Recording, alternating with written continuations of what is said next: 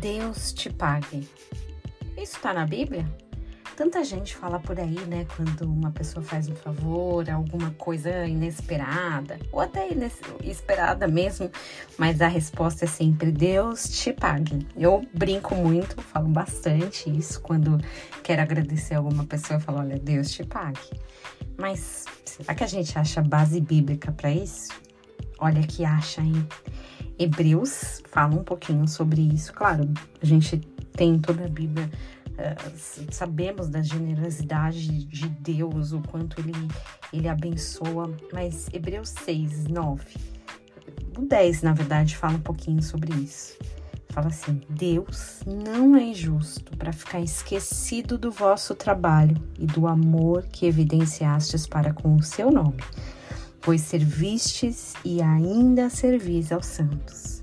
Que legal, né? Deus vê as nossas obras.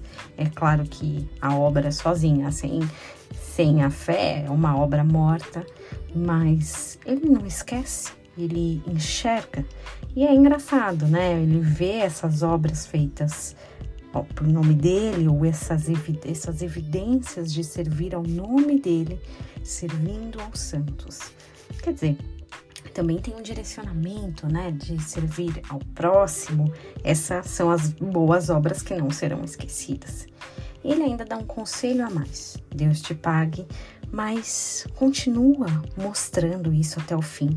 Vai com a mesma diligência. Diligência quer dizer cuidado, né? Não ser negligente, mas ser cuidadoso, com a plena certeza da esperança para que não vos uh, torneiem indolentes, mas imitadores daqueles que, pela fé e longanimidade, herdam as promessas.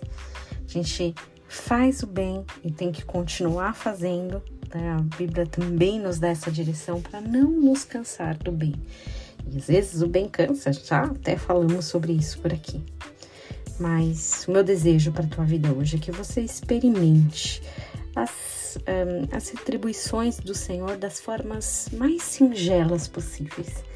A gente olha tanto para as coisas grandes, né? Para os grandes montantes, grandes valores, mas tomara que hoje nós possamos perceber as, os pequenos agradecimentos, se eu posso dizer assim, da parte dele. Tenha um dia muito abençoado em nome de Jesus.